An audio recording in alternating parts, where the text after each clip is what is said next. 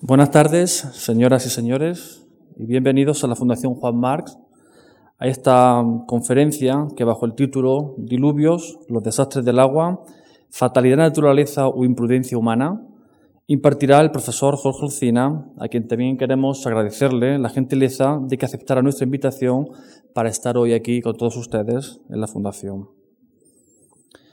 La conferencia de esta tarde clausura el ciclo Catástrofes, en el que a través de cinco sesiones hemos tenido la oportunidad de escuchar la opinión fundada que los expertos ofrecen sobre otros tantos fenómenos de la naturaleza manifestados de forma extrema, o al menos, cabría decir, extrema para la dimensión del ser humano. Volcanes, pestes, pandemias, terremotos y diluvios. La conferencia de esta tarde, centrada sobre el diluvio, del profesor Olcina plantea justamente hasta qué punto el caso de los diluvios, con sus distintos grados de intensidad, son fenómenos que tienen su origen exclusivo en la dinámica de la naturaleza o, por el contrario, pueden ser parcialmente resultado de la acción, o cabría decir de la mala acción, del ser humano. En la memoria de todos seguro que están los desbordamientos, crecidas y fenómenos análogos que han sido noticia en los últimos tiempos.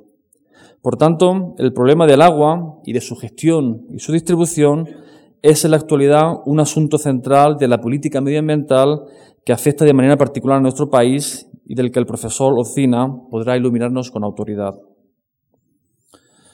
Jorge Ocina Cantos es catedrático de Análisis Geográfico Regional de la Universidad de Alicante y ha centrado sus investigaciones en diversas temáticas regionales, entre las que se incluye la climatología, los riesgos naturales y los recursos del agua. Participa en diversos proyectos de investigación sobre temática climática e hidrológica, entre los que destaca el proyecto, un proyecto actualmente en curso con el título de Percepción y Valoración Sociales del Riesgo de Inundación en dos áreas mediterráneas, del que es además investigador principal.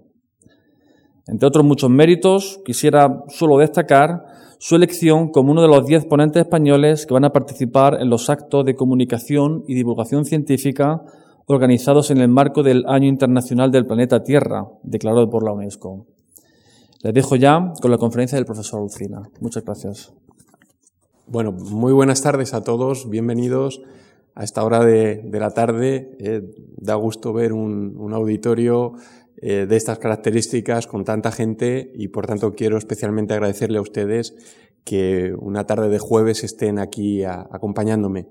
Eh, debo comenzar agradeciendo a la Fundación Juan March la invitación tan amable que en su día me hizo el ofrecimiento para participar en este ciclo sobre catástrofes que en definitiva pues eh, quiero ofrecer una reflexión sobre el papel eh, a veces difícil, complicado, la difícil relación del ser humano con su medio natural, con su medio físico ¿no? y todo lo que ha derivado de esa, de esa relación. Sobre eso vamos a tratar en, en los próximos minutos.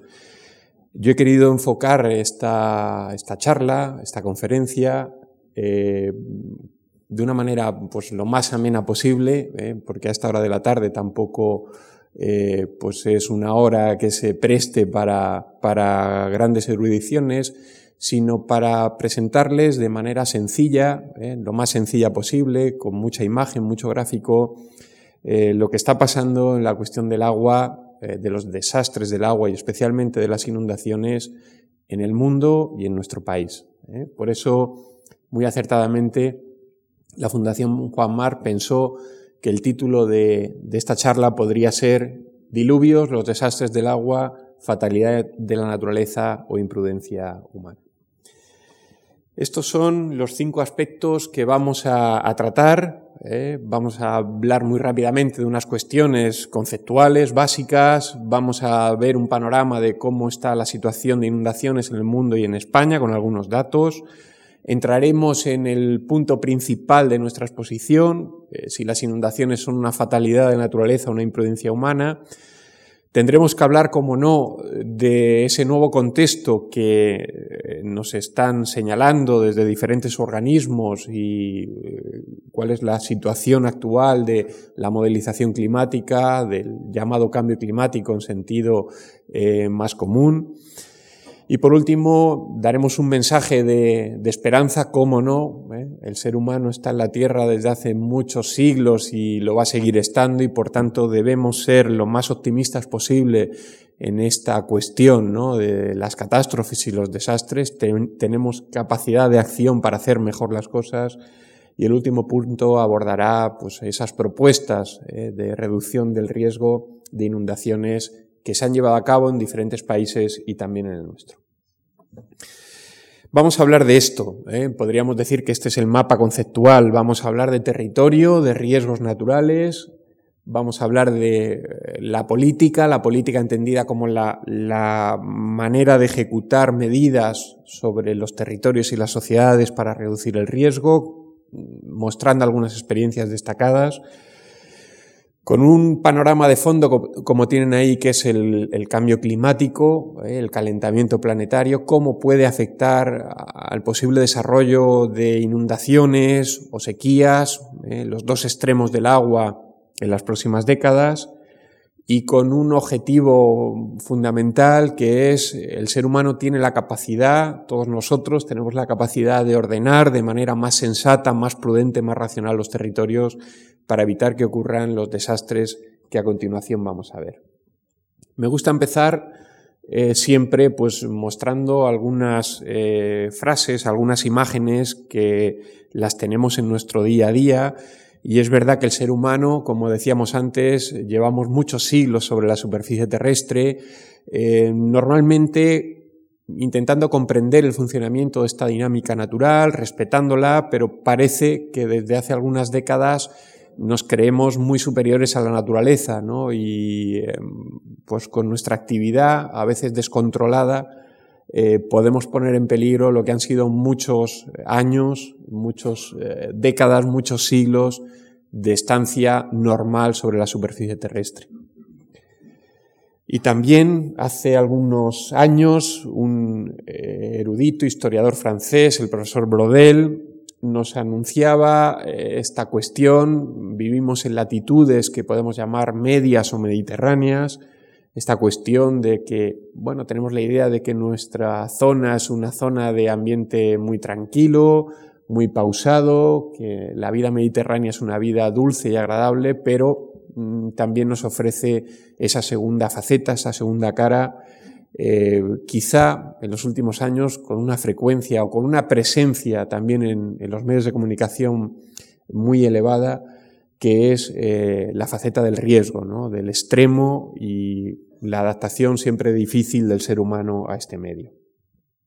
Y es verdad que los medios de comunicación estamos en un tema que se presta mucho a lo mediático, los medios de comunicación se han hecho eco en los últimos años cuando acontece algún episodio extremo, Acabamos de pasar unas últimas inundaciones, eh, si recuerdan ustedes, eh, hace pocas semanas muchas zonas eh, de Canarias o del sur de la península ibérica han permanecido varios días bajo las aguas y surgen siempre los debates de quién tiene la culpa de esto, ¿no? O la naturaleza, como decíamos en el título de la charla, el ser humano está ahí y si es el ser humano, ¿quién tiene la responsabilidad última de estos desastres. Son debates que, como vemos, están en nuestro día a día, ¿no?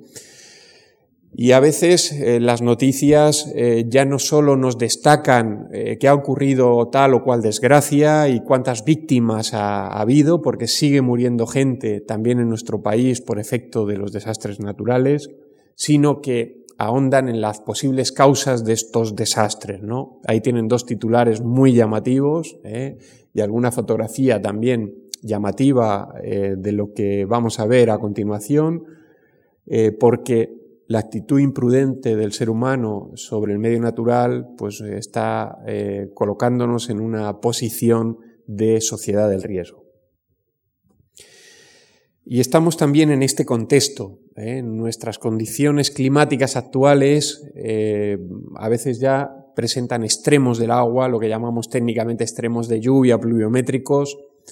El territorio, la superficie geográfica, el espacio geográfico ya tiene una acción intensa del ser humano, eh, en el que, bueno, pues eh, ponemos en marcha actividades económicas, infraestructuras, viviendas, y por tanto eh, somos sociedades del riesgo. ¿eh? En los años 80 el sociólogo alemán Ulrich Beck lanzó su tesis de las sociedades del riesgo y efectivamente vivimos en, en una sociedad del riesgo, ¿no?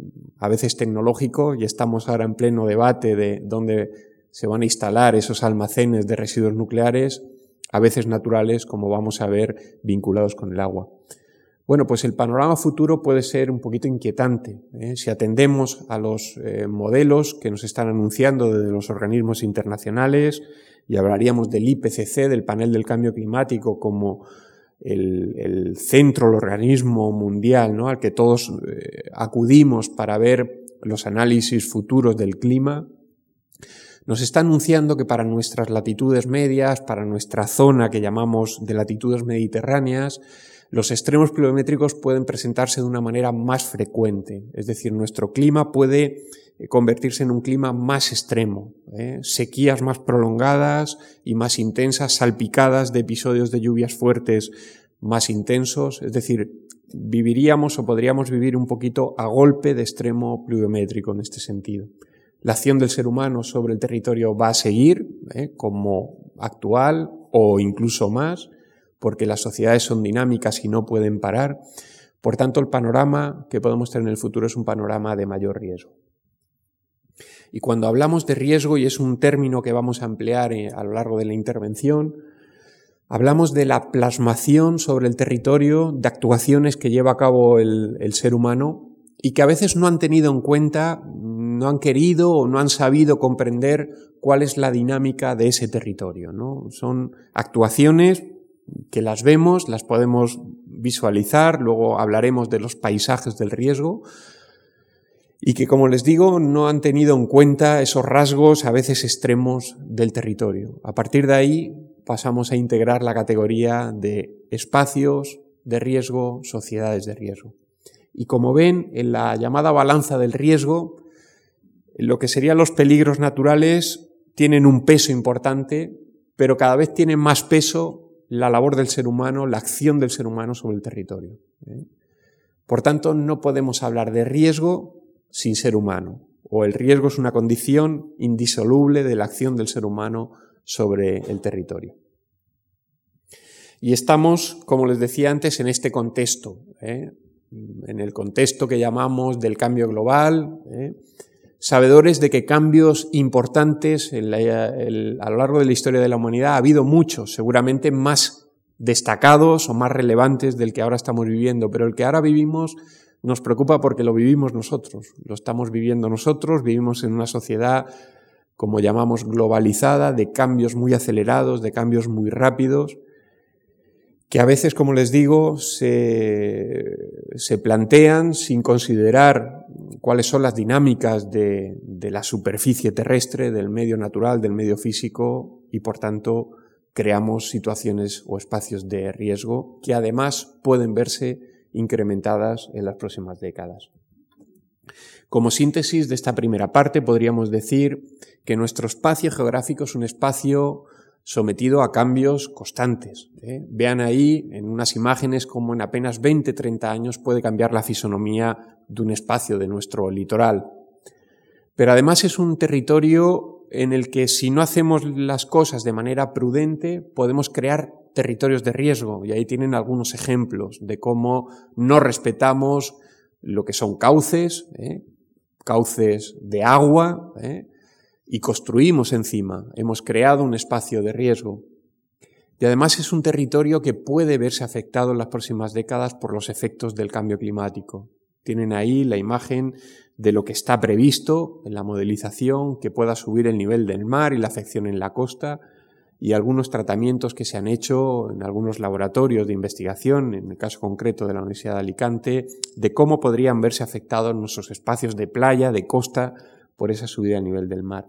Estamos asistiendo, y quizá de esto se habla menos cuando hablamos de la globalización y del cambio climático, a la aparición de los nuevos territorios del cambio global.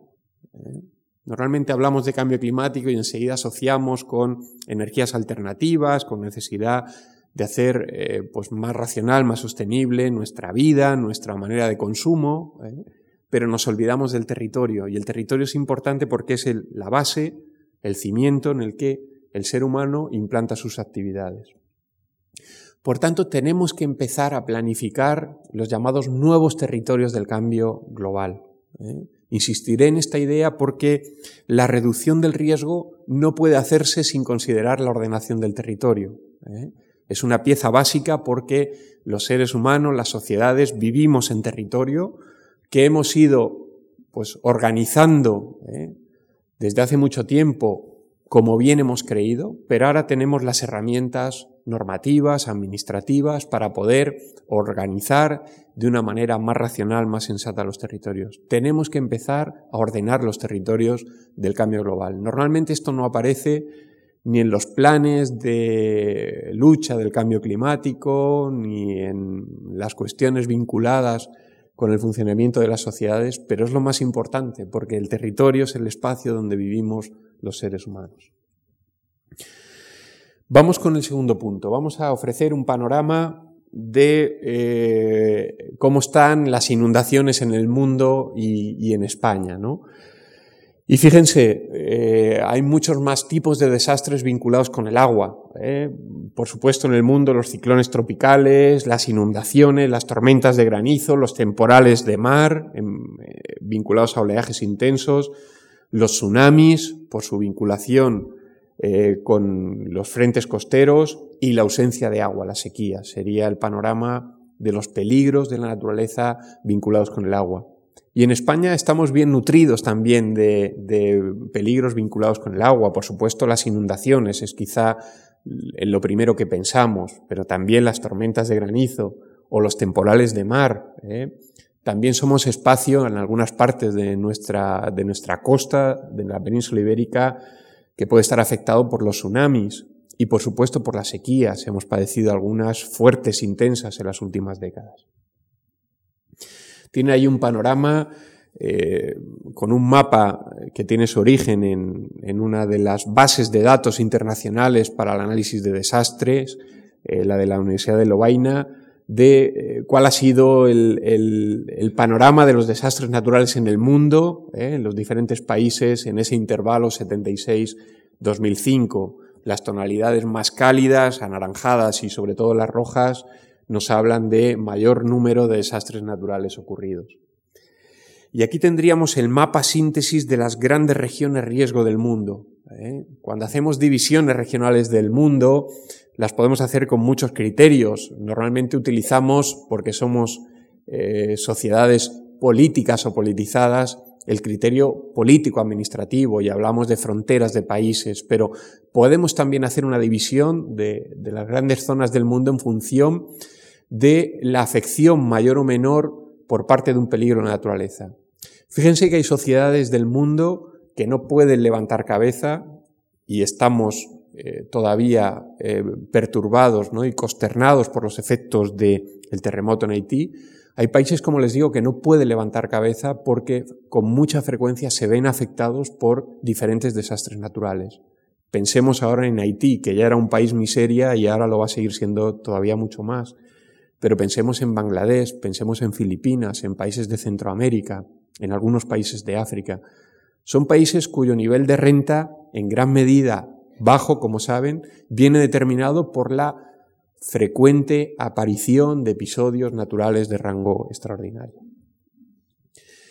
Y todo esto no solo causa pérdidas económicas, que son muchas y elevadas en algunos casos, sino que causa víctimas, víctimas eh, mortales, seres humanos que pierden la vida. Eh. como les decía, seguimos consternados por las noticias que nos van llegando, las cifras que se van actualizando de víctimas por el terremoto de Haití, pero los desastres vinculados con el agua también han provocado muchas víctimas, eh, como tienen ahí, sobre todo tormentas y ciclones tropicales en el mundo. Y aquí tendríamos también un panorama porque vinculado con el riesgo y los desastres, evidentemente ha surgido pues toda una economía de, la necesidad de aseguramiento. ¿eh? Las sociedades actuales queremos, necesitamos estar seguras en la medida de lo posible, ¿no? Y el sector del seguro también asegura en algunos casos eh, los desastres de la naturaleza los peligros naturales. Pero ahí tienen, bueno, pues los daños asegurados, daños catastróficos vinculados con los grandes eh, desastres ocurridos en las últimas décadas sobre, sobre la superficie terrestre.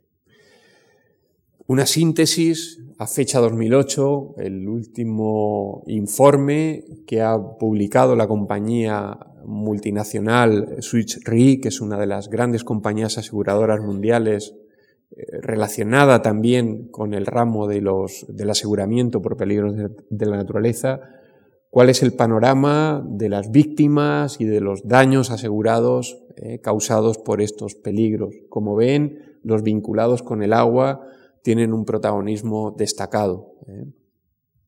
Centrándonos específicamente en las inundaciones, ahí tienen los países que se han visto más afectados por las inundaciones, las grandes inundaciones en los últimos, en los últimos años. Y como síntesis de lo que sería eh, ese gran balance del siglo XX y lo que llevamos del XXI, ¿no? Eh, de las víctimas eh, y el número de episodios eh, y el total de afectados vinculados con, con las inundaciones, bueno, pues a mí me llama mucho la atención, me imagino que a ustedes también, las cifras tan elevadas de víctimas y de afectados, por ejemplo, en Asia. Piensen ustedes que anualmente en países como China o la India, más de mil personas pierden la vida simplemente con las lluvias del monzón, que es un fenómeno natural eh, propio del clima de aquellas zonas y que hace que en los meses centrales del verano, entre junio y agosto, pues descarguen las nubes mucha cantidad de agua, llegando a afectar a veces durante muchos días o a veces semanas espacios habitados y por tanto con las consecuencias que eso, que eso tiene. Aquí tienen porque siempre puede ser interesante, ¿no? Hablar de estos rankings de, aunque resulten un poquito macabro, de los peores desastres, ¿eh? las peores inundaciones desde el año 1900 hasta la actualidad, con cifras que nos parecen sorprendentes, pero que ahí están como las ocurridas eh, en la primera mitad del siglo XX en China o a mediados del siglo XX también, que es eh, el gran país riesgo por efecto de las inundaciones importantes de los grandes ríos de aquel país. ¿Y cómo estamos en Europa? Pues en Europa también eh, tenemos algunos territorios que son territorios de riesgo. Tienen eh, en la pantalla el mapa oficial del Observatorio Europeo de Ordenación del Territorio, la clasificación que ha hecho en una escala que llamaríamos nosotros provincial, es un nivel de análisis europeo que se denomina técnicamente el NUT 3, de cómo está el panorama de los riesgos de la naturaleza. Los colores de nuevo más, más cálidos, eh, los rojos, los violetas, los verdes, suponen un riesgo más alto. Hay algunas zonas de nuestro país, como ven, que ocupan un, país un lugar destacado en el conjunto de las regiones europeas con riesgo. Tendríamos aquí una síntesis de las grandes inundaciones que han ocurrido en Europa, también en los últimos años, y cómo zonas o bien del centro de la península, eh, por los desbordamientos de los grandes ríos, en este caso el Duero, o sobre todo el litoral mediterráneo, eh, con esos eh, episodios reiterados de otoños, de lo que hemos denominado episodios de gota fría, pues han causado también en los últimos años. Específicamente, antes veíamos el mapa de riesgo mm, general, pero específicamente cuando hablamos de inundaciones, ahí tienen las eh, zonas de Europa con más riesgo por efecto de las inundaciones, y efectivamente el centro de Europa, con los grandes ríos europeos que de cuando en cuando se desbordan y causan, eh, pues no tanto víctimas humanas, pero sí daños económicos, ocuparían el primer lugar, pero también en nuestra península ibérica, en nuestro país, tenemos algunas zonas con riesgo elevado. Y por el contrario, si hablamos, como veíamos antes, de la, la clasificación de los peligros del agua, de las sequías, pues cuáles son las zonas europeas también regularmente afectadas por las sequías. Evidentemente el mundo mediterráneo, los países del sur de Europa, de la zona mediterránea, somos los más expuestos a este peligro natural. Y la Unión Europea, a través de este Observatorio de Ordenación del Territorio, hace un pequeño juego ¿eh? Eh, y nos viene a decir cuáles son las zonas de, de, mayor peligrosidad en Europa y nos señala que tendrían la figura de un escorpión, ¿no? Con el corazón central o el cuerpo en Centro Europa, pero como ven, uno de los brazos ¿eh? viene directamente hacia nuestro territorio, hacia la península ibérica, hacia España y, Portugal y alguno de, sus pinzas específicamente situada en la zona principal de riesgo que ahora luego destacaremos que es el litoral mediterráneo. Aquí tendríamos la síntesis de los peligros climáticos en España. ¿Eh? Cuando hablamos de cuáles son los peligros que nos pueden afectar, pues tenemos de todo. ¿eh? Nuestro país por posición latitudinal, por ubicación geográfica, no puede tener fenómenos de corte o de ámbito tropical, pero el resto, los de ámbito templado o templado frío, sí que nos pueden afectar. ¿eh? Ya hablamos de fríos, de olas de frío, de olas de calor, de lluvias torrenciales, de sequías, de temporales de viento, de tornados, de temporales vinculados con el mar, oleajes importantes. En fin, tenemos un abanico importante de, posibles riesgos. ¿no? Y ha ocurrido también otro proceso interesante que luego vamos a ahondar con algunas imágenes. Desde los años 50 el riesgo en España se ha litoralizado. Lo que era una economía básicamente agraria y donde la afección de aquellos eh, peligros vinculados o que podían tener afección al mundo agrario, heladas, granizos, afectaban sobre todo a la meseta. Desde los años 50, eh, con la dispersión y distribución hacia la zona atlántico-cantábrica y mediterránea de actividades económicas, terciarias, vinculadas con el ocio, con el turismo, ha litoralizado el riesgo. Por supuesto, los dos archipiélagos participarían de esta, de esta idea. Y el problema es este, que sigue muriendo gente. Cualquier estudioso, cualquier técnico que tenga vinculación con, con la gestión el análisis de los peligros, de los riesgos, tiene que tener un objetivo claro ¿no? en sus investigaciones, en su tarea, y es que no muera gente. ¿eh? El objetivo del análisis del riesgo es evitar, intentar proponer soluciones para que no muera gente. La pérdida económica siempre la vamos a tener, pero el problema es que seguimos perdiendo eh, compatriotas, se siguen perdiendo vidas humanas cuando acontecen peligros de naturaleza. Y como ven ahí, el más importante o los más importantes vinculados con el agua, inundaciones o tormentas eh, vinculadas con, las llamadas inundaciones relámpago. ¿eh? En este análisis que ha hecho el Ministerio en un anuario ¿eh? del estado del medio ambiente recientemente, nos habla de casi 300 personas en ese intervalo 90-2008 que han perdido la vida por las inundaciones. Por supuesto, destaca Aragón, eh, después de la catástrofe de Viescas, de golpe 87 personas pierden la vida mientras disfrutaban de unas vacaciones de Navidad, de, perdón, de verano en un, en un camping pirenaico, el camping Las Nieves, y bueno, pues sigue siendo destacado en el conjunto de España aquel número tan elevado de víctimas que en una tarde de agosto eh, perdieron la vida eh, por una crecida súbita de un, de un torrente. Y aquí tendríamos la relación en nuestro país de los grandes desastres vinculados con, lo que llamaríamos los fenómenos atmosféricos o meteorológicos. ¿no? Hay algunos relacionados con las heladas, ¿eh? pero sobre todo destacan, como ven ahí, los vinculados con el agua. El agua por exceso, inundaciones, o por defecto, sequías. Pero esos son los grandes desastres de, de la naturaleza que hemos padecido hasta el último tan reciente de finales de diciembre, comienzos del, nuevo año, del 2010, por inundaciones en Canarias y en Andalucía. Podríamos hacer una catalogación de los tipos de inundaciones ¿eh? que, que tenemos. Y también en nuestro país ah, podríamos extender este análisis al conjunto de Europa, pero específicamente en nuestro país hablaríamos de inundaciones por lluvias continuas y abundantes, y tiene la imagen de lo último que ha ocurrido en el sur de España en este diciembre del 2009. Muchos días continuos de lluvias, de lluvias, de lluvias, terminan por inundar espacios porque el agua que se acumula eh, no tienen capacidad los ríos o los espacios eh, inundables de, evacuarla eh, con la rapidez que nos gustaría. Las llamadas inundaciones por lluvias intensas, que se conocen con la terminología anglosajona de flash flood o inundaciones relámpago. Quizá el episodio más destacado, más dramático fue el de la catástrofe de Viescas.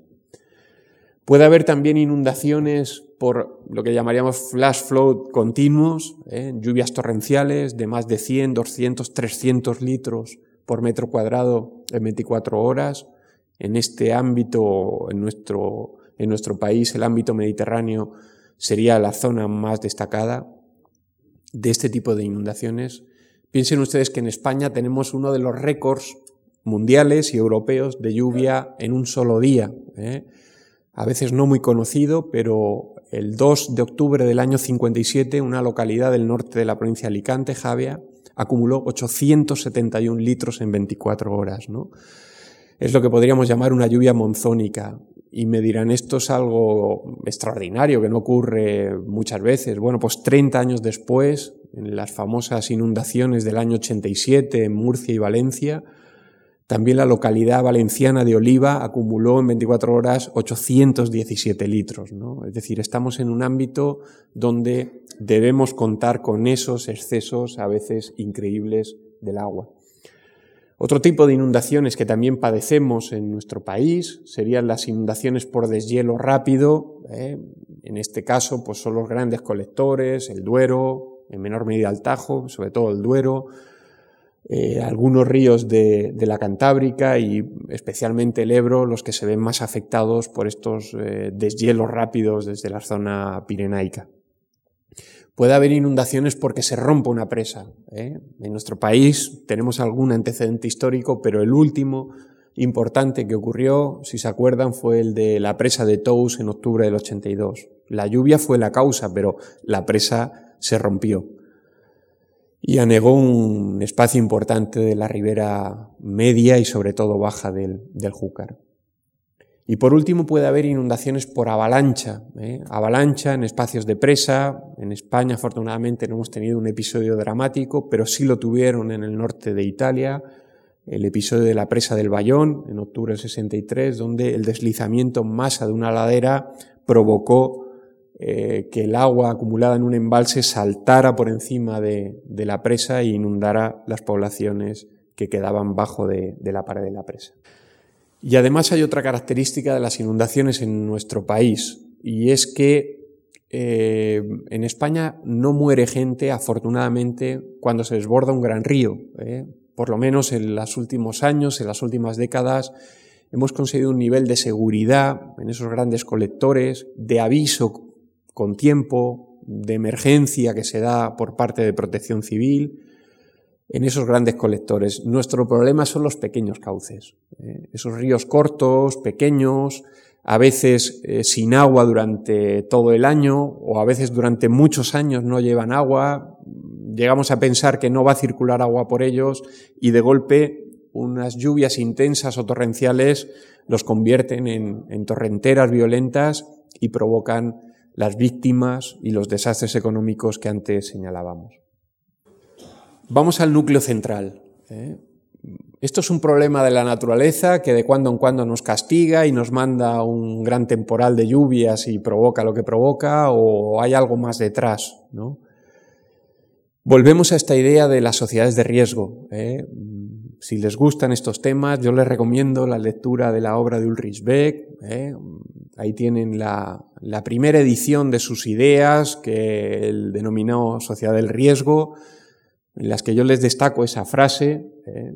porque es verdad que a veces nos creemos que estamos por encima del bien y del mal y que podemos controlarlo todo, y sin embargo, la naturaleza nos viene a recordar que estamos aquí como estamos, ¿no? Solemos decir que estamos de paso y que tenemos que cuidar nuestro suelo, nuestro medio que nos acoge. Eh, hace unos años, eh, este mismo autor, este sociólogo alemán, eh, editó una segunda versión de sus primeras ideas que la ha titulado La sociedad del riesgo global. Bueno, efectivamente esta cuestión del riesgo es un aspecto que, preocupa. Hace poco también un informe sobre la Universidad Española, publicado por la Fundación BBVA, donde se entrevistaba con una encuesta importante a estudiantes, nos señalaba eh, que el riesgo ha pasado a ser una preocupación eh, de las sociedades modernas, como tienen a veces ahí. Eh. las catástrofes naturales, pues según esa encuesta, se pensaba o se decía que habían aumentado en, las últimas décadas, ¿no? en los últimos años. Y fíjense, mm, es verdad que en la actualidad podríamos decir que ya no existen eh, esos espacios ¿no? que, Plinio el Viejo, ¿eh? en su historia natural, eh, nos decía que existían en aquel mundo que entonces se conocía, ¿no? Él hablaba de las tierras terramitis, ¿no? Hoy en día ya no tenemos espacios de este tipo. Cualquier ámbito de la superficie terrestre puede verse afectado por una u otra catástrofe, ¿no? Y tampoco hay distingo entre si un país es rico o es pobre. ¿eh? La catástrofe natural no distingue entre niveles de, riqueza. Podemos vernos afectados en esta zona del mundo eh, afortunadamente privilegiada y en zonas del mundo, como hemos visto estas semanas pasadas, que están abocados a una miseria prácticamente impenitente. En la clasificación de los riesgos en función de las víctimas y de la llamada vulnerabilidad, es decir, qué cantidad de gente es vulnerable a los riesgos, bueno, pues como ven, los vinculados con el agua ocupan el primer lugar. ¿eh? A pesar de que nos sorprenden y causan mucho impacto eh, los desastres vinculados con los movimientos de la Tierra o las erupciones volcánicas, pero inundaciones y sequías ocupan el primer lugar en todo el mundo en cuanto a número de víctimas y número de población que es afectada, que pierde su vivienda, por ejemplo, cuando acontece un episodio de estas características. ¿Qué ha pasado en Europa y en España? Pues eh, que el ser humano tiene un papel importante en la consecución de los desastres a los que hemos asistido.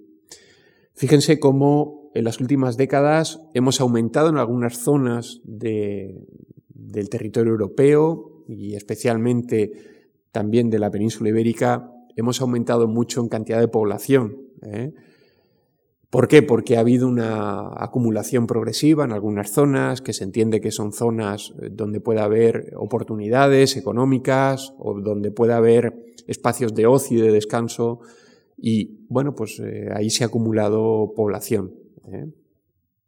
Por dos causas fundamentales, ¿no? O bien ha llegado población a esas zonas las que tienen pintadas en colores eh, más cálidos, porque han venido a intentar buscar trabajo, a conseguir un empleo, eh, la llamada inmigración laboral, o bien también porque hay grupos sociales que han venido a instalarse a zonas, pensemos, de, nuestra, de nuestro país, eh, Canarias, Baleares, mm, litoral mediterráneo, incluso en algunas zonas del Cantábrico, se han venido a instalar porque les gusta el paisaje, les gusta el clima que aquí se disfruta y quieren pasar sus últimos años de vida con tranquilidad. ¿no? Son los llamados residentes que han llegado a comprar viviendas y se han instalado de manera definitiva en nuestro, en nuestro país. Esto no está mal que se haga. El problema es que hay que llevar cierto control para hacerlo. ¿eh? La Unión Europea en diferentes informes nos ha alertado de que estamos asistiendo a una expansión urbana a veces descontrolada en algunas zonas de Europa, ¿no? Quizá la crisis de este último año y medio ha paralizado un poco esa fiebre que en algunas zonas de nuestro país se ha vivido de manera muy intensa, de crecimiento urbanístico, eh, podríamos decir, con poco control. ¿eh? Y es verdad que esto ha cambiado el panorama, como decíamos antes, ha cambiado el panorama de la distribución de la población en nuestro país. ¿eh? Por supuesto, Madrid sigue teniendo un peso fundamental como capital de, un Estado, pero las zonas del, litoral o de los litorales, de los archipiélagos, el Mediterráneo y el Atlántico Cantábrico han sido las grandes zonas de acumulación de, población en las últimas décadas, ¿no? Ha habido zonas que han perdido población en beneficio de otras que han ganado población. ¿eh? En diferentes periodos intercensales, perdón, tendrían ahí la plasmación gráfica de, de este hecho que les estoy comentando. Y toda esta gente que viene y que pasa a formar parte del grueso de población de nuestro país necesita vivienda para vivir, ¿no? Y para acomodarse y para desarrollar aquí sus actividades. Y ahí tendrían una síntesis de dónde se ha construido más en España en los últimos años, ¿no?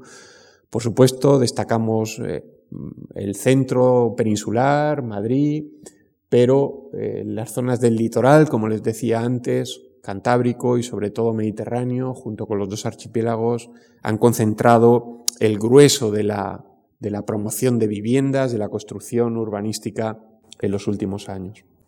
Pueden consultar esto en el reciente Atlas de, la Vivienda o Atlas Digital de las Áreas Urbanas en España, que se puede consultar eh, en la web del Ministerio de Vivienda y donde, bueno, pues hay una síntesis de las macromagnitudes de población y vivienda en nuestro país. ¿eh? Como síntesis podríamos hablar de esto, ¿no? Las grandes zonas de promoción inmobiliaria en nuestro país, donde se ha construido más en, los últimos años, ¿no? Estaríamos hablando las décadas de los 90, de final del siglo XX y la década primera que hemos vivido a comienzo del siglo XXI. Decir que se ha construido mucho y decir que a veces se ha hecho de manera descontrolada no es querer dar un mensaje negativo sobre la necesidad de una actividad como es la construcción, sin la que nuestro país no puede vivir y no va a poder vivir en los próximos años o décadas seguramente, ¿no? No se trata de no construir, se trata de construir en aquellas zonas, vinculándolo con el tema que nos ocupa, donde no se exponga eh, a un peligro importante a la población que allí va a residir. Y fíjense que el ser humano es proclive a mm, acercarse, como diríamos coloquialmente, a la boca del lobo, ¿no? irse a las zonas de riesgo. Tres ejemplos significativos en áreas del litoral mediterráneo. ¿eh? como una localidad pues muy alejada de su curso fluvial, que lo tienen pintado en color azul, ¿eh? en, los años 50, progresivamente se va eh, acercando a ese curso fluvial o a las zonas de costa, eh, con los efectos que pueden tener allí los temporales marítimos, y se convierte en un espacio, en una franja urbanizada con algunos espacios en ella de riesgo elevado. Otro ejemplo, eh, también en el litoral mediterráneo, este, pues, afectado hace dos años por eh, el último episodio importante de inundaciones, el de octubre del 2007, donde mucha gente eh, que vivía, que vive en esa localidad, pues no era consciente de que su vivienda estaba sobre un barranco o que habían taponado la salida natural de un barranco y por tanto las inundaciones causaron muchos destrozos, mucha pérdida económica eh, y daños materiales porque se desconocía que ahí podía haber históricamente algún tipo de, de cauce. O el último ejemplo, también en el norte de la provincia de Alicante, como lo que en los años 50 era un espacio vinculado fundamentalmente con la actividad agraria, ¿eh? se transforma a partir de los años 60 y sobre todo 70 en adelante en espacios de ocio y turismo y la construcción va acercándose eh, peligrosamente, como tienen ahí, hacia los cauces naturales, que son los que provocaron también daños importantes en la inundación de última que les comentaba del año 2007. En España tenemos este problema. Eh, tenemos un problema y es que eh, no hemos sabido en muchos territorios, en muchas comunidades autónomas, organizar, ordenar el territorio de manera racional y sensata. ¿eh? Europa desde hace unos años, desde el año 98, aprobó una estrategia territorial europea donde nos venía a dar las pautas de cómo debe ser la organización de los territorios de manera sostenible, como llamamos ahora, es decir, de la mejor manera posible en esa relación eh, ser humano-medio natural. Pues bien, eh, sorprendentemente esas directrices, esas pautas de buen hacer muy pocas veces se han aplicado en nuestro país. Hay comunidades autónomas que siguen sin tener un esquema de cómo ordenar su territorio y en ese panorama eh, la escala local, lo que llamaríamos los ayuntamientos, se han hecho con el poder de la ordenación del territorio. Y esto supone una perversión de lo que debe ser la jerarquía sensata y racional de ordenación del territorio. Si no vamos cumpliendo lo que nos dicen las escalas superiores, eh, difícilmente desde la escala municipal o la escala local podré hacer las cosas de manera sensata o racional. Sobre todo porque ahora estamos viendo lo que, lo que ha pasado y lo que puede seguir pasando. Eh. Estamos hablando de una cuestión que es el uso del territorio, de un territorio que llamamos suelo y que tiene un valor económico importante y donde los ayuntamientos han visto en los últimos años una fuente importante, como saben ustedes, de ingreso para las arcas municipales. ¿no? Por tanto, no hay que pretender que desde la escala local se pueda tener mucha, eh, mucha idea de organización racional y sensata porque se piensa más en la cantidad y no en la calidad. ¿eh? Y esto ha derivado en la creación de los llamados paisajes de riesgo en los últimos años en nuestro país. ¿eh? Al no cumplir esta jerarquía racional, lógica, sensata de ordenación del territorio, ha pasado lo que hemos visto que ha pasado. ¿no? Ocupación de primeras líneas de costa, ocupación de espacios inundables ¿eh? por urbanizaciones o macrourbanizaciones, ¿eh? el, litoral, el litoral que es precisamente las zonas donde desembocan los, cauces, los ríos, barrancos, ramblas, rieras, ¿eh? la denominación que se tiene en, diferentes comunidades autónomas, pues son las zonas que más han crecido ¿eh? urbanísticamente. Hay alguna manifestación como la que tienen ahí, sensata, ¿eh? de algún alcalde en este caso, que cuando ha tenido algún problema por las inundaciones, pues responde de este tipo. ¿no? Quizá eh, la mala planificación urbanística ha tenido algo que ver en los efectos de las últimas inundaciones. Esto fue a raíz del episodio de octubre del año 2007 en el litoral mediterráneo. Pero seguimos asistiendo a noticias a veces de este tipo. ¿eh? Se sigue permitiendo, por ejemplo, la construcción cerca de cauces, ¿eh? sin la más mínima vigilancia o control. Y a veces no se tiene en cuenta que eh, el que ha dado permiso para esto está poniendo en riesgo la vida de personas. Esto es lo grave. A partir de aquí creamos lo que les decía, paisajes de riesgo. Creamos paisajes de riesgo porque ocupamos espacios indebidos y por tanto sometemos a una exposición a un peligro natural, como puede ser las inundaciones, fundamentalmente en España, o también las sequías, porque falte agua, a un grupo social que está viviendo en ese espacio.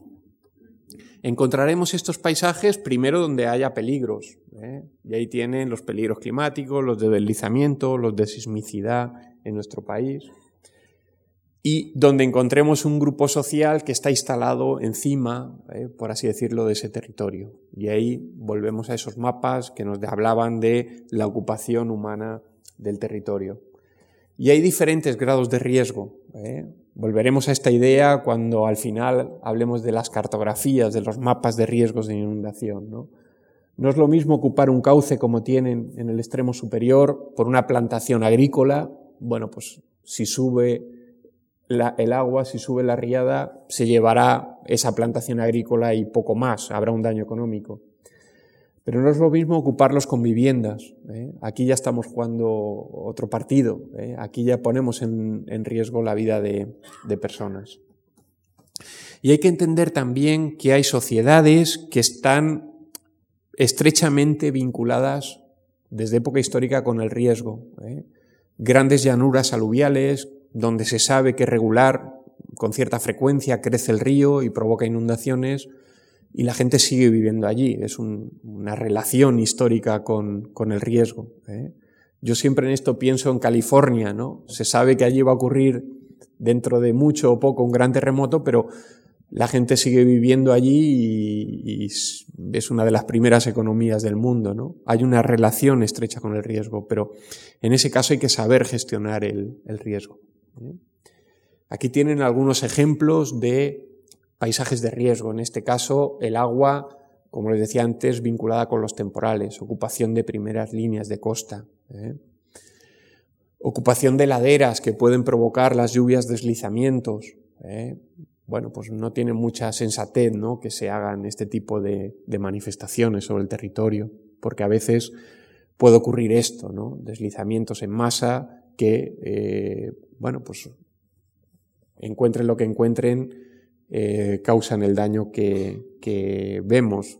En estas últimas semanas hemos visto algunos ejemplos, las televisiones nos han hablado de deslizamientos en poblaciones de Jaén, de Granada, ¿eh? que, donde las viviendas se veían repletas por tierra que tenían detrás y las lluvias se habían deslizado. Habría que, que ver a ver si se hicieron los estudios necesarios para implantar esas viviendas allí. En ocasiones son ciudades que en su evolución histórica, en su crecimiento urbanístico, han ido incorporando cauces a su tramo urbana. Lo que era un antiguo barranco, una antigua rambla, pasa a ser una calle, una avenida principal. Y esa digestión de barrancos no se ha hecho de la mejor manera posible. La calle, la avenida vuelve a ser curso de agua cuando acontecen episodios importantes de inundación. No es un problema mediterráneo. Lo vimos también hace unos años en las rías gallegas, ¿eh? en la localidad de C, por ejemplo, cómo se puede llegar a taponar lo que es una salida natural de un río en una ría y por tanto eh, provocarse los efectos cuando vienen lluvias importantes que vimos hace unos años. Y a veces son ocupaciones muy actuales, ¿eh? muy de los últimos años, cuando Oficialmente tenemos una legislación importante de materia ambiental, de impacto ambiental, de aguas, del suelo, en algunos sitios del territorio, de ordenación del territorio, y sin embargo seguimos viendo cómo se hacen cosas que no se deberían hacer, ¿eh? como tienen en esa imagen o tienen en esta, ¿eh? muy llamativa, donde incluso hay, ahí se lo he destacado, viviendas, hileras de viviendas de un galoz dentro de un cauce mismo, ¿no? No tiene mucho sentido que, esto ocurra o que se haya permitido hacer. Hemos creado paisajes de riesgo de inundación. ¿eh? Este es otro ejemplo, ¿no? En una zona de vaguada, ¿eh? casi oculta en ese pinar, se ha instalado una urbanización al lado de un cauce, de una rambla, ¿eh? que, bueno, pues habrá que esperar que ocurra el episodio de lluvias importantes para ver los efectos que eso puede tener allí. ¿eh? Hablamos del peligro contrario, de la sequía. ¿eh? A veces hemos puesto en marcha roturaciones de tierra, plantaciones agrarias por encima de nuestras disponibilidades de agua. ¿no? Cuando acontecen años de sequía, encontramos este tipo de paisajes, los llamados barbechos forzados. No tengo agua para regar, no puedo regar mis plantaciones que se me secan porque eh, no calcule bien que de cuando en cuando acontecen sequías en un territorio. O la última manifestación, ¿eh? quizá en los territorios más secos o con menos eh, precipitación, no podemos pretender tener un campo de golf al lado de nuestra casa, ¿eh? porque podríamos tener cientos y cientos de campos de golf, ¿no? Es decir, hay que aplicar cierta racionalidad o sensatez en este caso, porque no hay agua para, para regar todos estos usos, ¿no? O quizá eh, la primera prioridad es el agua de abastecimiento. Aquí tienen un ejemplo rápido y termino esta parte de lo que sería la transformación de un antiguo cauce. Ahí lo tienen en colores más oscuros, en esa fotografía aérea de los años 50, ¿eh? el llamado vuelo americano del 56. Lo que era un antiguo cauce se transforma quizá en una zona de agricultura de secano primero, luego se intensifica, estamos en el mismo cauce. Finalmente, cuando la agricultura no rentable, termina apareciendo la construcción de viviendas que han taponado el cauce, no sé si se llega a percibir, han taponado el, cauce y solo dejan un pequeño huequecito para que salgan las aguas. ¿eh? Encima construimos las viviendas. Hemos creado un nuevo espacio de riesgo. La pregunta, por tanto, sería, porque a veces también los medios de comunicación, que aquí tienen un papel importante, de labor didáctica, de labor educativa ante la sociedad, ante una sociedad o ante grupos sociales que viven en riesgo. Nos dicen, es que ahora hay más inundaciones o más gotas frías que antes. No es cierto. ¿eh? De momento no se ha observado una, un incremento en la frecuencia de las lluvias torrenciales, por ejemplo. Lo que sí que podemos afirmar es que hay más gente sometida al posible efecto de una inundación, es decir, más riesgo potencial. ¿eh? Y hay mucho más ahora que lo había en los años 90 o en los años 80 ¿eh? en nuestro país. Volvemos a este esquema, porque esto nos debe preocupar. El problema ya lo tenemos, como hemos visto, pero se puede incrementar en el futuro. ¿En qué sentido? Bueno, pues eh, vivimos, es verdad, en un planeta más cálido, los modelos climáticos nos están hablando de si no empezamos a poner manos a la obra, ¿no? la reducción de emisiones, en, la posibilidad de que suban las temperaturas. El problema del cambio climático, yo siempre destaco esta cuestión, no es que suba la temperatura, porque eso no significa nada a la sociedad, que suban dos o tres grados, a lo mejor el mensaje puede resultar muy llamativo, pero no significa mucho, ¿no? El problema es que altere los patrones de circulación de la atmósfera. Ese sí que es el problema. ¿eh? Que ese grado, dos, tres, cuatro grados que podemos tener distorsione lo que es el funcionamiento, el movimiento de las masas de aire. Y en ese sentido es lo que los modelos climáticos están señalando que para nuestras latitudes puede suponer el carácter más extremo de nuestro clima, es decir, que aparezcan con más frecuencia episodios como los que hemos visto. ¿no? Hay pues, ya un acuerdo ¿no? en que el calentamiento al que estamos asistiendo ya no tendría solo una causa natural, sino que hay, algo más. Y para nuestro país este es el modelo que, la Oficina de Cambio Climático nos ha propuesto hace, hace unos años, ¿no? hace un par de años. Y bueno, pues es un modelo un poquito preocupante en este sentido, ¿no? Pues todos nos hablan de que va a subir la temperatura y que van a descender las, las precipitaciones, ¿no? Nos lo dice también el, IPCC. ¿eh? Estos dos mapas, aunque puedan parecer contradictorios, vienen a, estar dentro de la, hipótesis de trabajo con la que se está elaborando ¿no? la, la diferente modelización climática. En nuestra zona mediterránea pueden producirse precipitaciones más intensas en el futuro, y aumentar el número de días secos. ¿eh? Es decir, el clima se extrema, más sequías más intensas salpicadas de algún episodio de inundación fuerte. ¿eh? Es cierto que hemos comprobado, se está comprobando esto, dentro de las hipótesis del cambio climático, el Ártico es un problema, se está deshelando con mucha rapidez. ¿eh? Ahí tienen las últimas imágenes que, que los satélites nos han mostrado desde el 79 al 2009.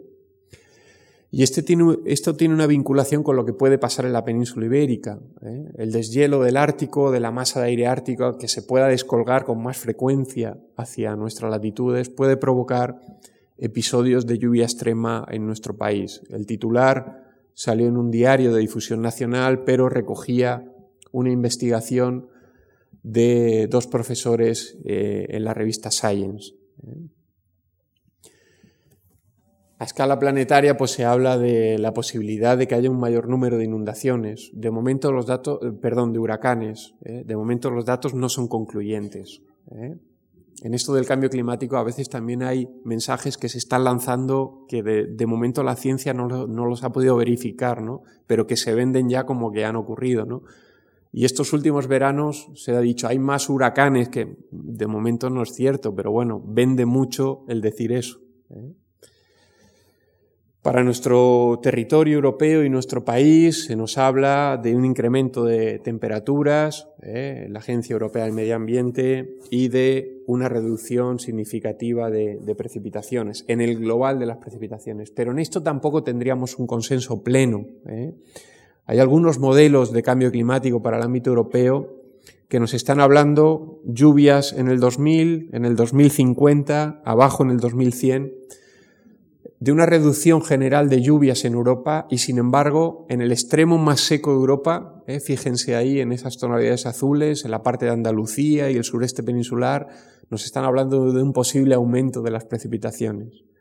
Con lo que les quiero decir que en las hipótesis de cambio climático está claro que las temperaturas, hay un consenso, un acuerdo, las temperaturas pueden subir eh, en las próximas décadas en caso de no poner solución a la cuestión de emisiones y posibles efectos que esto pueda tener, pero no hay datos concluyentes en cuanto a la lluvia.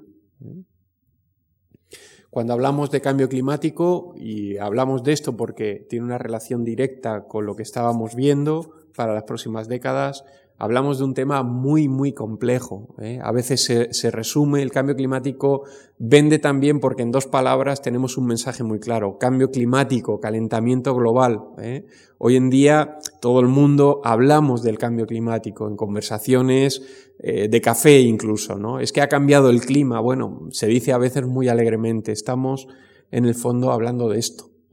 de todo un sistema global energético de radiación, que nos llega desde el Sol y que reprocesamos aquí en la Tierra y que volvemos a emitir a, la atmósfera exterior y que podría estar alterándose por efecto de los gases eh, que llamamos de invernadero o de efecto invernadero.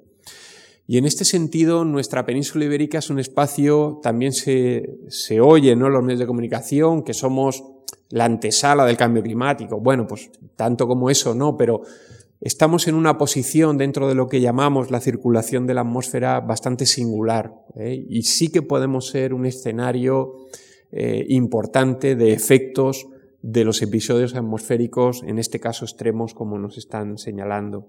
Hay un dato preocupante, algún modelo de balance energético nos está hablando ya de alguna distorsión en lo que hasta ahora creíamos que estaba equilibrado, ¿no? Las entradas de radiación y las salidas hasta ahora las hemos considerado equilibradas. Algún modelo de cambio climático ya nos está hablando de cierta distorsión. ¿eh? Una unidad pequeña que tenemos ahí abajo, pintada en color azul, ya estaría quedándose, ¿eh? se estaría quedando confinada en los primeros kilómetros de la atmósfera terrestre.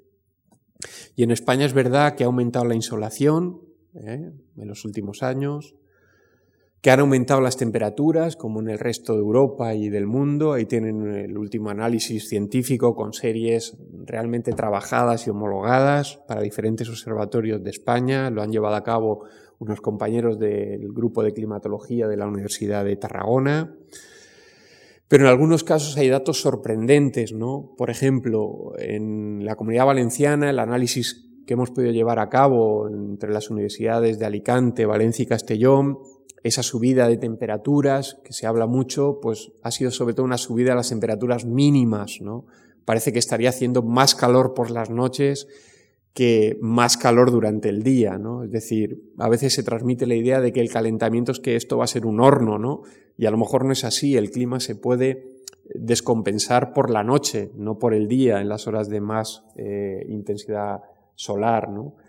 Y en cuanto a las precipitaciones, en nuestro país persiste muchas incertidumbres. ¿eh? Por eso les decía que no hay datos claros en cuanto a lluvias. Ahí tienen una serie muy larga, la serie más larga que se ha podido trabajar con datos dendrocronológicos para, para Andalucía. ¿eh? Hay cierta tendencia al descenso de precipitaciones en el conjunto de España y sobre todo en la mitad sur, desde el paralelo 40 hacia, hacia el sur. ¿eh? Tendríamos ahí un poquito la síntesis de lo que está pasando con las lluvias en estos momentos. ¿eh? Y es verdad que notamos que nieva menos. Decir esto estos últimos dos años parece pues que no tiene mucho sentido cuando estos dos últimos inviernos han sido inviernos de nieve importantes, pero es verdad que en su conjunto eh, la observación meteorológica, los datos meteorológicos nos lo están diciendo así. Y como síntesis de este apartado, yo les destacaría estas ideas, de, señalando sobre todo o subrayando la última que tienen ahí en color azul, ¿no? De todo lo que nos están diciendo del cambio climático, mm, lo que menos se está diciendo y para mí me preocupa más es lo último, ¿no? Que suban las temperaturas más en verano que en invierno, que lo hagan más en el centro que, que en la periferia, ¿no? De la península ibérica pues es significativo, es importante, ¿no?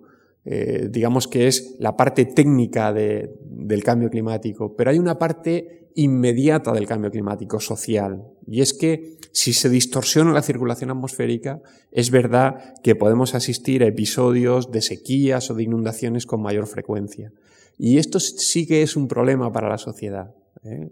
La sociedad tiene que estar preparada para recibir esto, cantidades de agua importantes o sequías prolongadas, por tanto tendremos que tener bien calibrado nuestro sistema de abastecimientos de agua. Esto sí que tenemos que empezar a trabajarlo desde ya.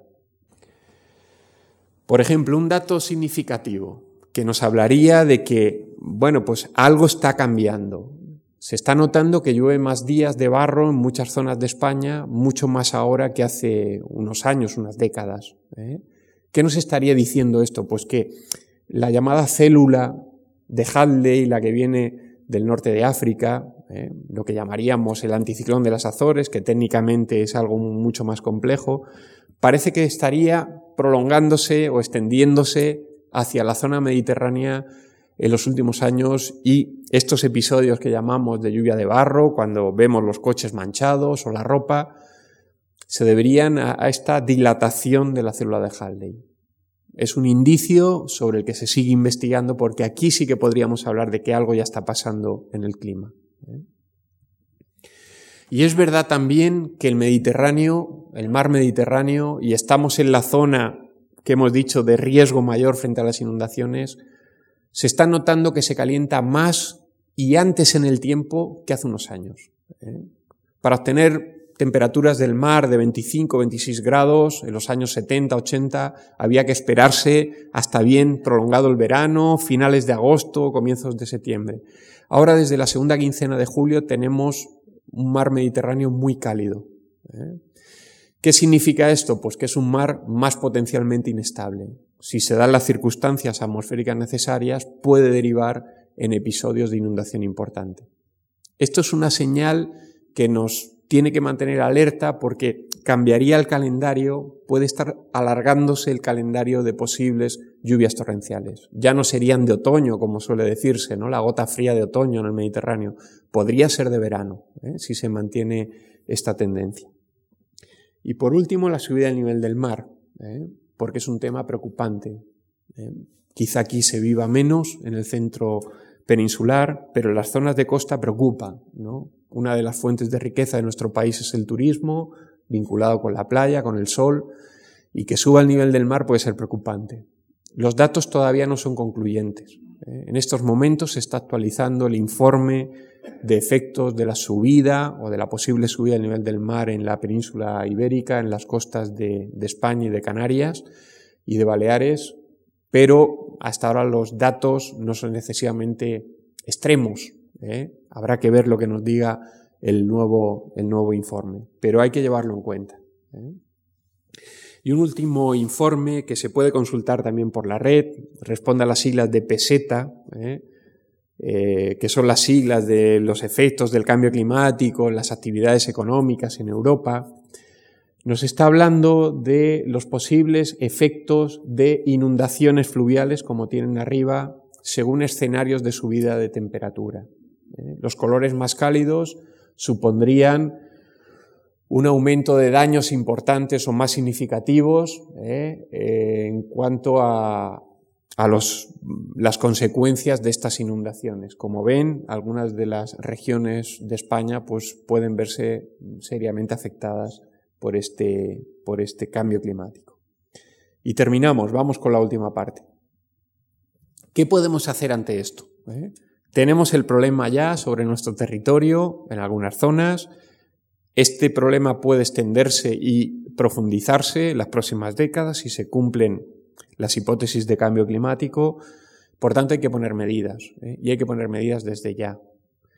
Con esto les quiero decir que está muy bien que luchemos o mitiguemos el cambio climático desde un punto de vista energético. ¿eh? Yo creo que esto es bueno por propia salubridad del planeta, de reducir emisiones, de apostar por energías limpias, ¿no? Está muy bien. ¿eh? Es una apuesta a medio y largo plazo. Pero hay que poner medidas, y es lo que no se está haciendo, hay que poner medidas ya para reducir el riesgo en los territorios que están teniendo riesgo. Y ya tenemos el problema encima. ¿eh? Por tanto, tendríamos que solicitar a nuestras autoridades que se pongan también manos a la obra con este tema. ¿eh? Y no me estoy refiriendo a la escala estatal, sino sobre todo a las escalas más próximas al ciudadano, las escalas regionales, autonómicas y sobre todo la escala municipal. ¿eh? Los municipios tienen un protagonismo importante en esto. ¿eh? A través de sus documentos de ordenación del territorio, de lo que llamamos el plan de ordenación urbana, podemos evitar el riesgo, podemos reducir el riesgo. ¿Eh? Y estas son las medidas tradicionales que se han puesto en marcha ¿eh? en el mundo occidental, también en España, para reducir el riesgo de inundaciones. O lo hemos hecho desde la medida eh, que llamamos curativa, la obra civil importante, el encauzamiento, la desviación de un, de un cauce de un río. Bueno, pues eso está ahí y va a seguir estando ahí, pero tenemos otras medidas también al alcance de nuestra mano, que no suponen tanto coste económico y que pueden tener resultados más importantes a medio y largo plazo. En esto ha habido un cambio interesante. ¿eh? Normalmente, eh, cuando teníamos inundaciones, se decía, pues hay que canalizar, o cuando había una sequía, hay que hacer un embalse, un trasvase, tal. ¿eh? Hemos atendido siempre a la mitigación del peligro inmediato. Vamos a intentar poner una solución ya. Además, son medidas muy agradecidas electoralmente. ¿eh? Es decir, tengo un problema, construyo esto y, esto tiene un rédito también importante.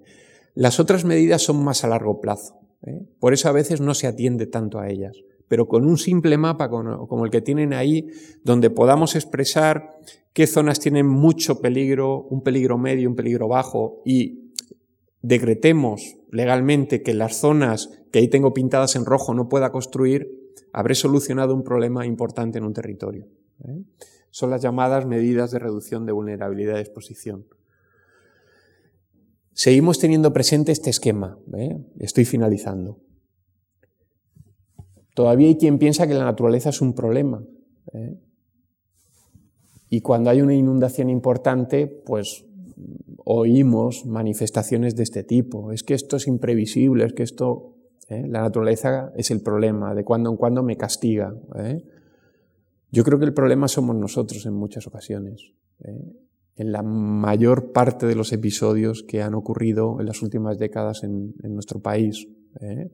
El ser humano es el problema porque no atiende al funcionamiento de ese territorio. Pensamos que estamos por encima de, de lo que es el entendimiento del medio físico donde nos asentamos. Y hay muchas medidas para reducir el riesgo de inundaciones. A lo largo de la historia en nuestro país se han puesto en marcha todo ese tipo de medidas, desde aterrazamientos, aviso a poblaciones con campanas, embalses, por supuesto la predicción meteorológica que ha avanzado mucho en los últimos años, presas, canalizaciones, etcétera, etcétera, etcétera. Ahí tienen todo el abanico de medidas que se ha puesto en marcha. Y no solo en nuestra escala que podríamos llamar estatal, sino que desde Europa ya nos están obligando a algunas cosas, ahora lo veremos. Las comunidades autónomas también tienen un margen importante de maniobra en ese sentido. ¿eh? Y por supuesto, las diputaciones, la escala provincial o incluso comarcal y la escala local. Vamos a ver rápidamente con unas imágenes, unos ejemplos y con ello terminamos.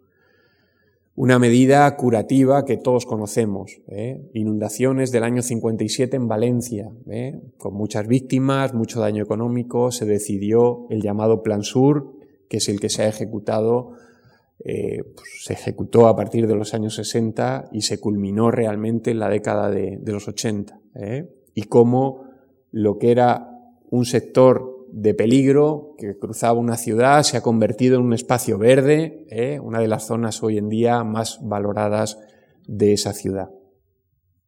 También se hizo lo mismo en el tramo sur del río Segura, ¿eh? que afectaba a las poblaciones de Murcia y del sur de Alicante. ¿eh?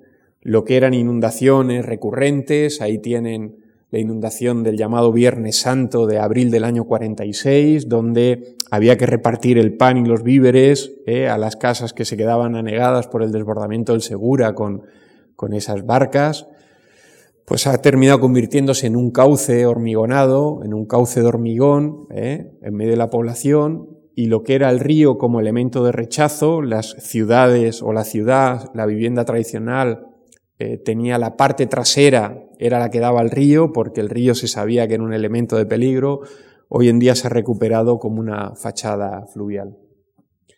También asistimos a los primeros, eh, a las primeras sentencias para sacar de primera línea de costa este tipo de ocupaciones que se hicieron de época histórica, pero que ya no atienden a lo que es la legislación de costas, ¿no? Están en una zona eh, que es el llamado dominio público eh, marítimo terrestre, en concreto la zona marítimo terrestre, y no pueden seguir ahí porque, entre otras cosas, la gente que vive ahí vive en un riesgo eh, importante. Las Naciones Unidas, y hoy en día me venía a la mente este, este libro, ¿no? ya un poco antiguo, del año 85, publicó, como les digo, en ese año 85 unas directrices para llevar a cabo cuando se llevan a, término los planes de planificación territorial, lo que llamaríamos nosotros planes de ordenación urbana, ¿no?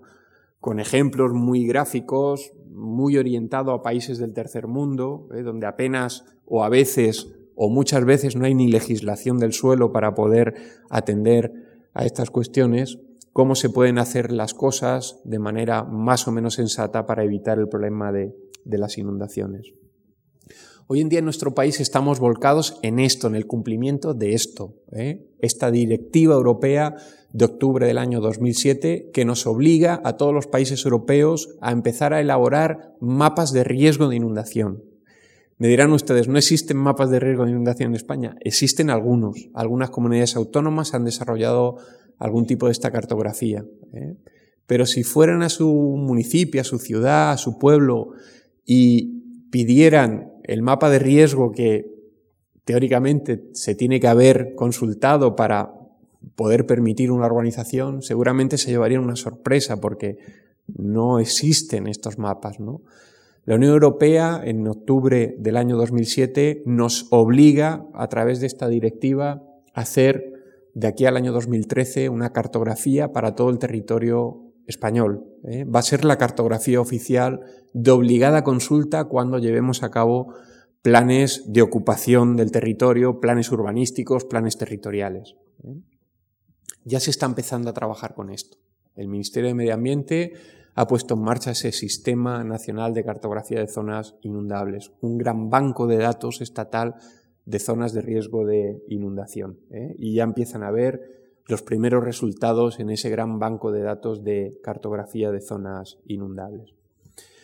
Fíjense que en países como en Francia, hace años, pues esto lo estaban poniendo en práctica desde el año 95 la llamada Ley de Medio Ambiente, la Ley Barnier del año 95, obligó a todos los ayuntamientos de Francia, a todos los municipios, a elaborar planes de prevención del riesgo. ¿eh? En este caso tenemos un ejemplo, el plan de prevención del riesgo de inundaciones en una localidad francesa, en Laval, con simplemente tres colores, blanco, azul y rojo, se están marcando las zonas de menos, medio y más riesgo de inundación. La legislación francesa prohíbe construir en las zonas pintadas en rojo y va un poco más allá. Los edificios que haya en las zonas pintadas en rojo hay que sacarlos de allí. ¿eh? A partir de un impuesto ¿eh? y de la dotación en el presupuesto eh, nacional de Francia de una cantidad para un fondo que llaman de catástrofe, se subvencionan las acciones de que pueda haber de trato con propietarios de viviendas para que se deslocalicen, salgan de esas zonas de riesgo de inundación.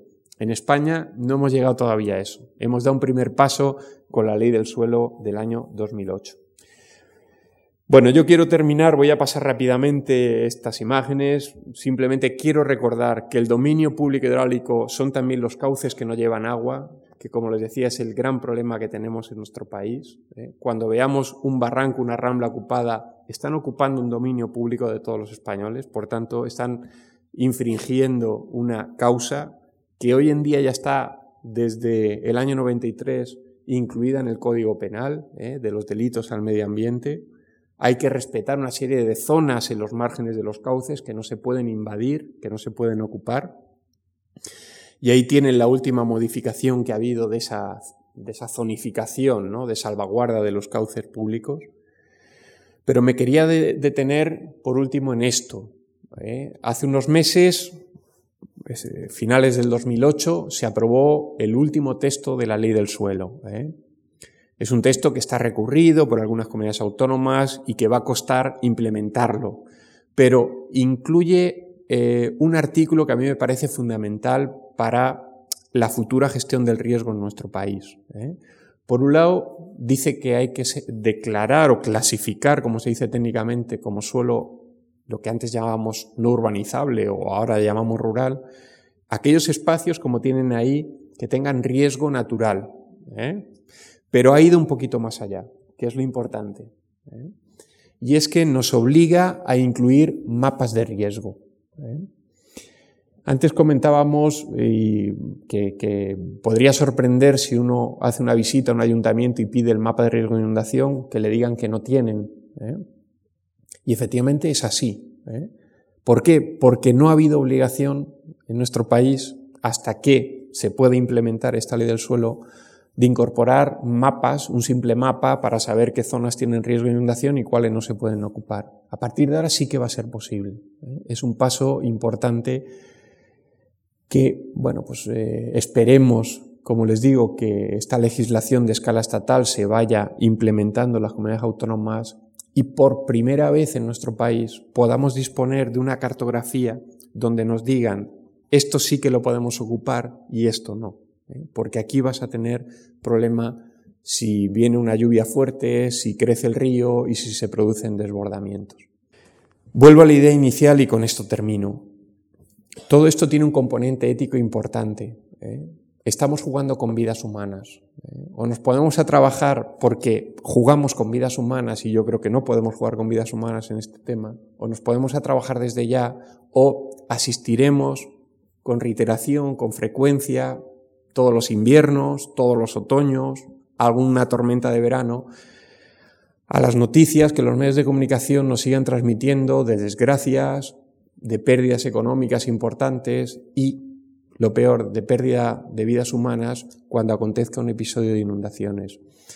Yo siempre soy optimista en estas cuestiones. Creo que el ser humano no somos tan tontos como para poder permitir esto, ¿no? Y que poco a poco, aunque en España vamos bastante lentos en este sentido, tenemos que comenzar a hacer educación para el riesgo, planificación efectiva del riesgo, y finalmente una ordenación racional, sensata y prudente de los territorios para evitar los efectos de los peligros del agua. Muchas gracias.